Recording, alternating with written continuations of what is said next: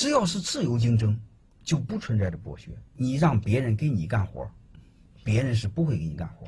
怎么办呢？你要用采用大量的监督、管监控、管控、检查，能明白的意思吗？这个东西是花钱的。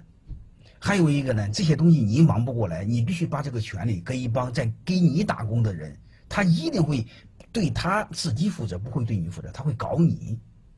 你比如你看纪检的干部，你会发现，他有了权利，按道理来说是应该检查别人，结果这帮人变坏的更多，能明白了吗？所以这个体系就雇佣关系这个体系是不可以的，我们必须转换为另外一种逻辑体系，叫合伙人，叫合伙关系。你会发现，打工的就不愿干活，老羡慕老板压榨我们，啊，老羡慕我老老板有这么多钱，啊，没事也也也也搞我们。但你会发现，老板也羡慕员工啊。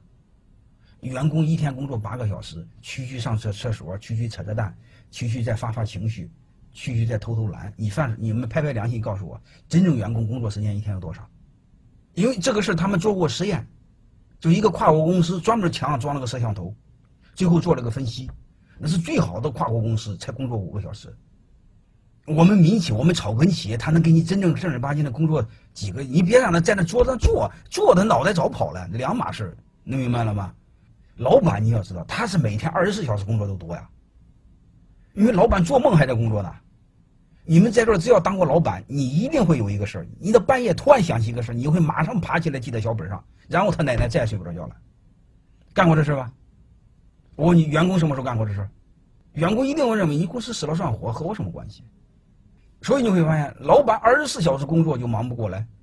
所以你会发现，他俩谁都羡慕对方，他俩利益不一致，矛盾重重。然后未来怎么办？就把他俩合二为一。就是既然你们俩都羡慕对方，那我们俩就合在一起嘛，对吧？你会发现，乔布斯你会发现。板儿，这个平板是什么概念呢？平板不就是手机和电脑的结合体吗？哼，能听明白的意思吧？所以你会发现，合伙人的一个基本的逻辑就是：既然老板羡慕员工，员工羡慕老板，那我们就不用从雇佣再次雇佣关系，我们就叫合伙关系，就是大家一起做，就是大家有钱一块赚，有难一块扛。我们都不再给相互打工，啊，我们都在给自己做。我们都当老板，都翻身当家做主人，好吧？我们接着谈合伙人。所以我崇尚的企业就是合伙人。你会发现，每个人都有股份，都出了钱之后，你会发现，我问你一句话：还用考核吗？不用考核了，是吧？还用监督吗？不用监督了。还用检查吗？嗯，不用检查。还用加班吗？你根本就不用管。啊，好吧，就那样的。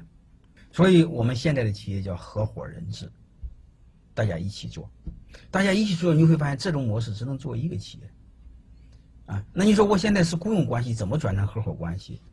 用其中一种工具，叫股权激励。所以我研究的最先研究的一个体理论理论体系就是股权激励，就是把你现在的员工变成你的合伙人，能明白了吗？保险行业其实还不叫合伙人，保险行业叫代理人，啊，包括安利都叫代理人，不是合伙人，好吧？代理人是各自是独立的法人主体，合伙人是一个法人主体。合伙人制度会不会有偷懒？一定会的，一定会的。那一定我们还要通过别的手段来去做，明白吗？因为你个大的天塌下来有个大的顶着，所以小个的人照样会偷懒。华为类用的就是合伙人，啊，华为十九万员工，十万人是合伙人，好吧？